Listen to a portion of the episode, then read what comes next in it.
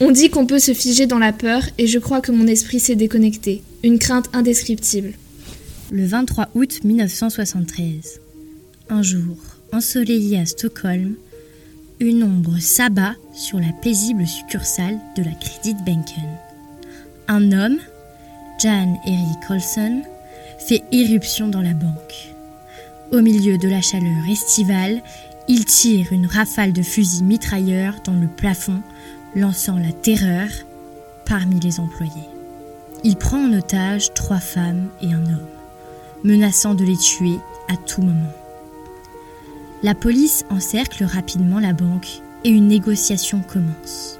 Olson exige l'équivalent de 300 000 euros, une voiture, un avion prêt à décoller à l'aéroport et la libération de son ancien co-détenu, Clark Olofsson, connu pour ses connaissances en perçage de coffre-fort et en explosifs. Stupéfaction générale. Le gouvernement suédois accepte cette dernière requête et le criminel rejoint dans la journée Jan Erik Olsen et les otages dans la banque qui sont abrités dans la salle des coffres-forts.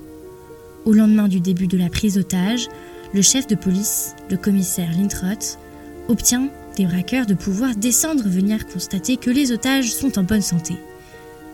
À sa grande surprise, il se rend compte que les otages lui manifestent une certaine hostilité. Ils sont même détendus et amicaux envers leurs ravisseurs. Par la suite, des journalistes réussissent à contacter les otages qui expriment leur méfiance envers la police et leur confiance envers les braqueurs.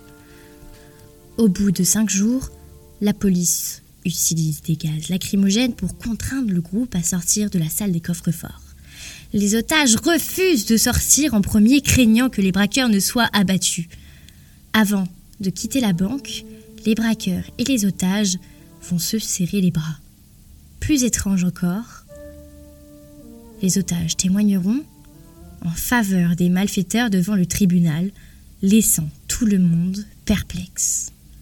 Je leur fais totalement confiance. Je ferai le tour du monde avec eux sans hésiter. Croyez-le ou non, j'ai passé un bon moment avec eux. On a discuté et tout ça. La seule chose que l'on craint, c'est un assaut de la police. On en a une peur bleue. Bonjour et bienvenue dans un nouvel épisode de L'œil révélateur. Je suis votre hôte, Inès, et aujourd'hui nous plongerons dans une énigme psychologique qui a captivé le monde entier. Laissez-vous emporter par cette histoire étrange et mystérieuse où les lignes entre victime et agresseur se brouillent et où la survie prend des chemins inattendus.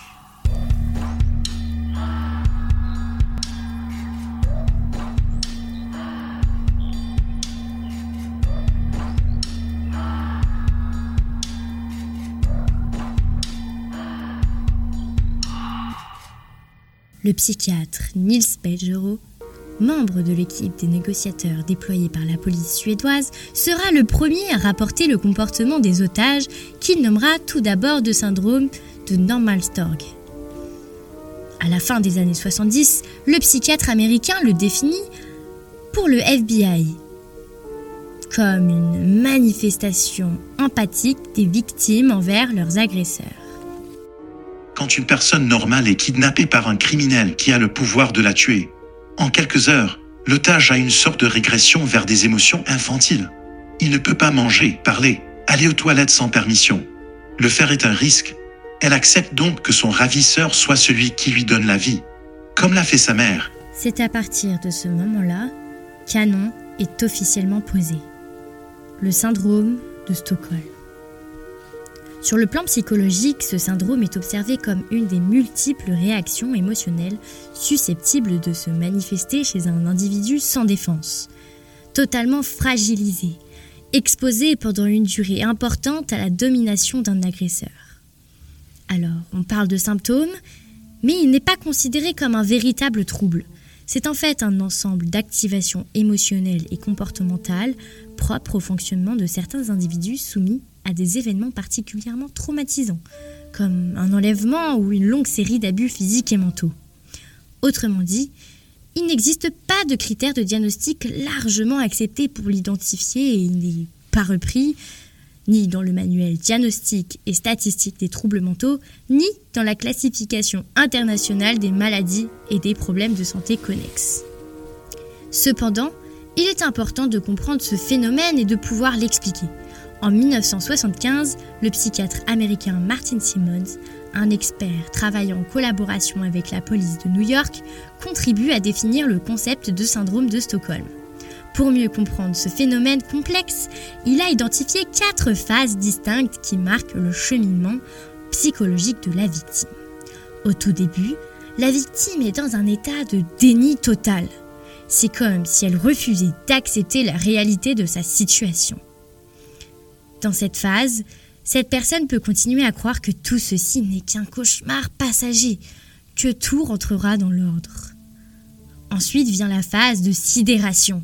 Cette étape est caractérisée par le frozen fright, soit la peur qui fige, où la victime est tout simplement pétrifiée. Elle peut rester immobile, incapable de réagir face à la menace des agresseurs, malgré la terreur qui l'envahit. La phase suivante est particulièrement intrigante. C'est la phase dite Je suis stupide.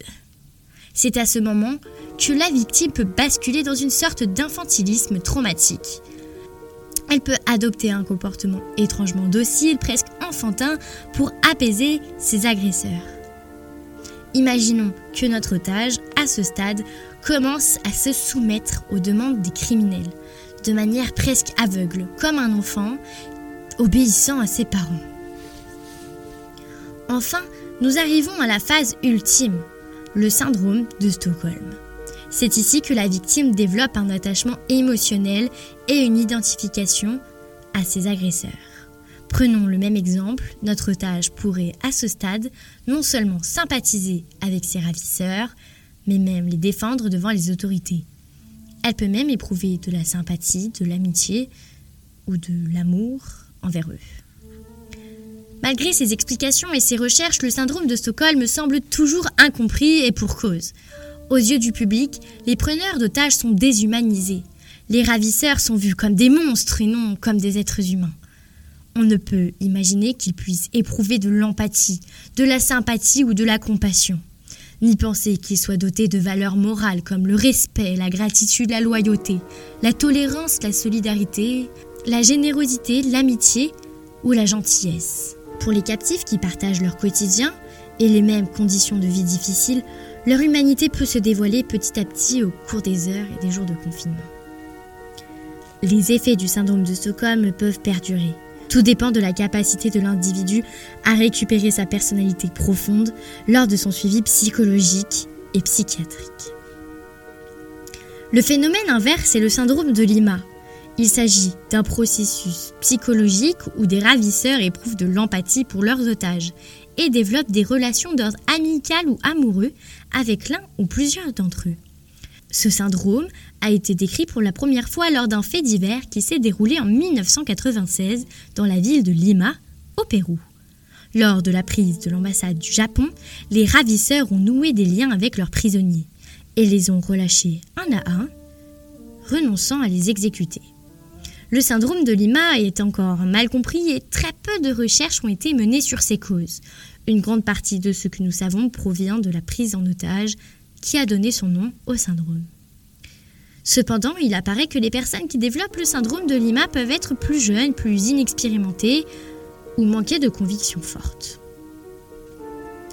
Il est essentiel de se rappeler que ces deux syndromes ne doivent pas être banalisés ni romantisés. C'est avant tout le résultat d'une situation traumatisante, souvent liée à des actes criminels. Comprendre ce syndrome peut aider à mieux appréhender la manière dont les individus réagissent sous pression. Mais il est tout aussi important de prendre des mesures pour prévenir de telles situations et protéger les victimes. Et c'est ainsi que s'achève cet épisode qui, je l'espère, a éveillé votre curiosité et vous a offert un aperçu fascinant de la complexité de l'esprit humain en situation extrême. Le syndrome de Stockholm demeure l'un des phénomènes psychologiques le plus intrigants de notre temps. Rappelons que même dans les moments les plus sombres, la résilience et la survie peuvent prendre des formes inattendues. Merci pour votre écoute et je vous dis à la semaine prochaine pour un nouvel épisode de l'œil révélateur.